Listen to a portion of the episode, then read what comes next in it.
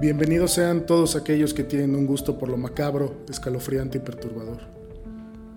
Esto es para ustedes y para quienes a altas horas de la noche no se atreven a cerrar los ojos. También para los que escuchan voces y ruidos debajo de sus camas o dentro de sus armarios. Cada semana, desde las profundidades de Reddit, les traeré relatos que los aterrorizarán dentro y fuera de sus sueños. Quédense conmigo y tal vez juntos podamos calmar a las voces que viven detrás de la pared o dentro de sus cabezas. Algunas historias pueden contener descripciones gráficas de violencia y lenguaje explícito. Se aconseja discreción. Suscríbanse en Apple Podcast, Spotify o en su plataforma preferida. Soy Mauricio Lechuga y esto es Postmortem.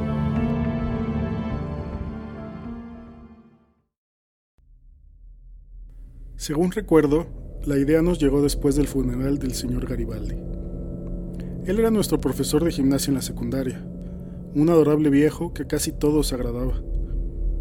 Fuimos al funeral y cuando pasamos junto al excavador en el cementerio, recuerdo que Nate dijo que algo sobre cómo ser enterrado vivo era uno de sus peores miedos.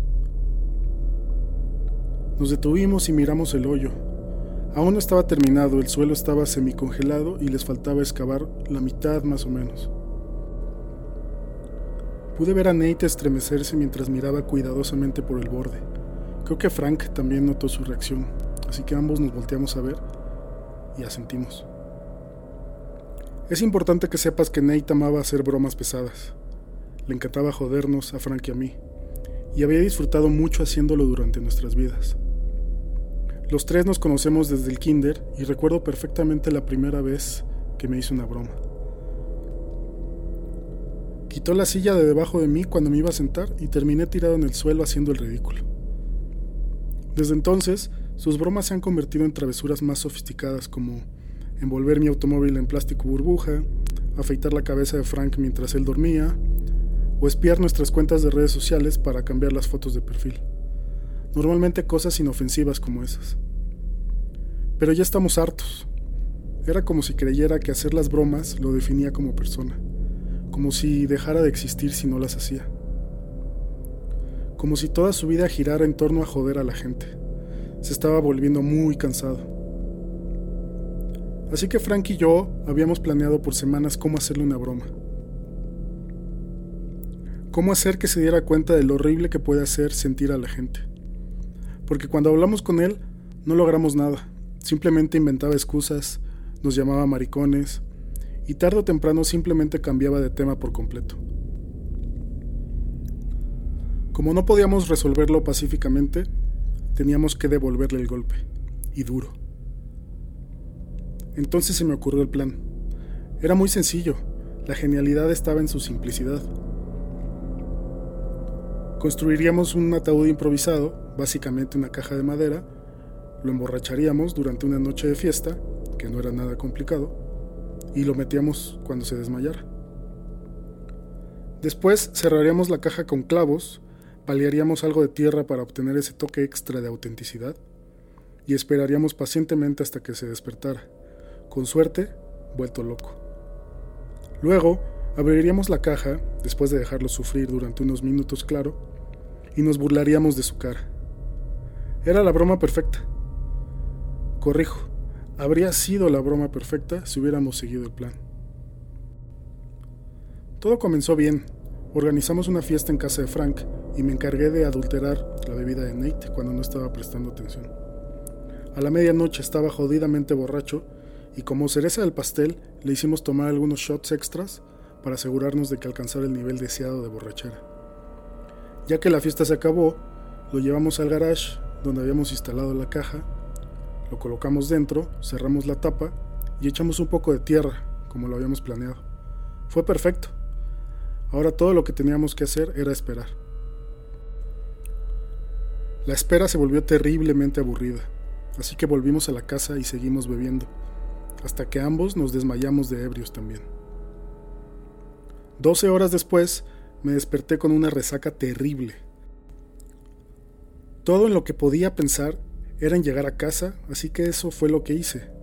Dejé a Frank roncando en el sofá y pasé el resto del día tratando de no moverme en absoluto. Que yo sepa, eso es exactamente lo que Frank hizo también. Y sí, lo adivinaste. Nos olvidamos por completo de Nate. Fue algo muy malo, lo sé. No lo del ataúd, eso se lo merecía. Pero olvidar que lo pusimos allí en primer lugar, sí, definitivamente somos una mierda. Estaba descansando en mi sofá cuando de pronto recordé todo e inmediatamente entré en pánico. Le llamé a Frank y el imbécil no respondía. Probablemente todavía estaba inconsciente, así que corrí a su casa. Al llegar me dirigí directamente al garage. La caja ya había sido abierta y estaba vacía. Solté un suspiro de alivio, porque probablemente la abrió y salió. No era gran cosa, pero después de una inspección más cercana noté algo más. Vómito, mierda, orina, sangre y marcas de uñas en la tapa. Maldita sea, seguro se volvió loco ahí dentro. No sé cuánto tiempo estuvo atrapado, pero en realidad no importaba. La sensación de horror, confusión y absoluto miedo que debió haber experimentado me revolvió el estómago, solo de pensarlo. Tenía que estar jodidamente enojado con nosotros. Le intenté llamar una y otra vez, pero nunca obtuve respuesta.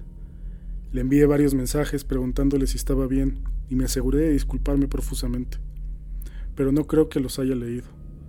Le dije a Frank que hiciera lo mismo, pero tampoco le respondió. Era como si nos estuviera ignorando, y con buena razón después de lo que le hicimos. Tuve una clase con él el lunes siguiente, y realmente temía tener que enfrentarlo. ¿Qué me haría? ¿Cómo reaccionaría? Lo que me hiciera, sabía que me lo merecía. Pero no saber en qué estado mental se encontraba era una tortura. Realmente no puedo describir cómo me siento. Cuando lo vi acercarse a mí en el pasillo, me quedé helado. Solo me quedé ahí, temblando. ¿Qué hay, Paul? ¿Estás bien? me dijo. ¿Qué? Sí. Eh, ¿Y tú? Sí, estoy bien. Y me dio una palmadita en la espalda. ¿Qué cabrona broma me hicieron? ¿Sí? ¿No estás enojado? Para nada. Fue épica. Fue extremadamente raro. Era todo lo contrario de lo que esperaba. ¿Habría funcionado nuestro plan? Tal vez finalmente entendió cómo se sentía estar del otro lado de la broma. Sin embargo, había algo raro en él, como si fuera demasiado feliz. Nadie debería estar tan feliz después de lo que le habíamos hecho. Pero no sé, la semana pasó mm, bien. Vaya, no había nada realmente fuera de lo común. Los días pasaron como si nada. Nate parecía más tranquilo, más compuesto tal vez pero seguía siendo el mismo Nate que conocíamos. Llegó el fin de semana y Frank quería que todos saliéramos a beber. Supongo que todavía se sentía culpable por lo que habíamos hecho y quería que todo volviera a la normalidad. Yo les dije que no podía. Los recuerdos del fin de semana todavía estaban demasiado frescos en mi mente. Nate también se negó. No dijo por qué, pero parecía bastante tranquilo al respecto. La verdad es que no hice mucho ese fin de semana. Jugué algunos videojuegos, salí a dar la vuelta con mi hermano, simplemente me relajé e intenté olvidar el asunto. Sin embargo, no podía dejar de pensar en esa caja. El horror que Nate tuvo que atravesar simplemente seguía volviendo a mí. Me persiguió. Nada hacía sentido. Debería estar estúpidamente enojado, pero no lo estaba. No mostró ninguna emoción, como si estuviera muerto por dentro. El domingo por la mañana recibí una llamada de la madre de Nate. Me preguntó si lo había visto. Se había ido desde el jueves y nadie sabía nada de él. Todos en su casa se estaban preocupando. Los días anteriores había estado terriblemente deprimido, encerrado en su habitación y no quería hablar con nadie. Me preguntó su mamá si sabía yo por qué, qué pudo haberle pasado, qué le estaba sucediendo. Y yo no le pude decir. No tenía el valor para admitirlo.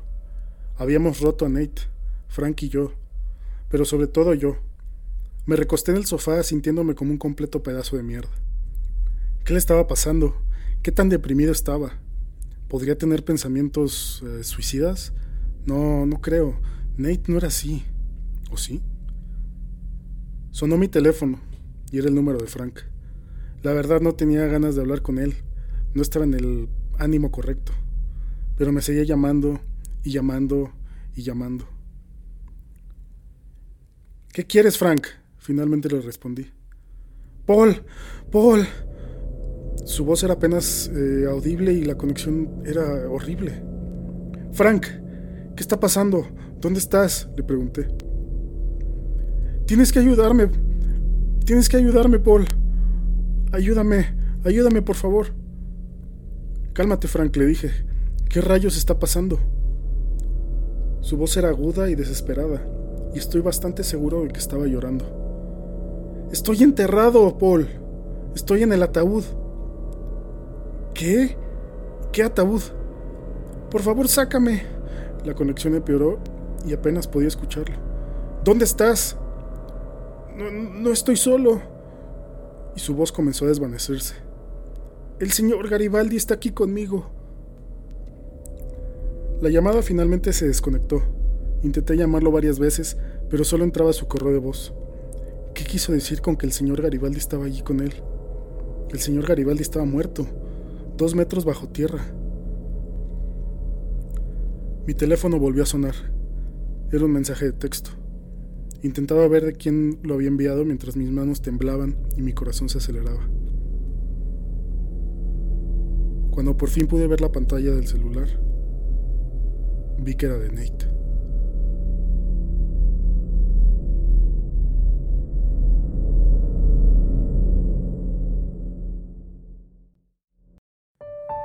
Gracias por escuchar Postmortem esta semana. La liga de la historia que acabas de escuchar la puedes encontrar en la descripción del capítulo. Te recuerdo que te puedes suscribir en Apple Podcast, Spotify o en tu plataforma favorita. Espero verte la próxima semana.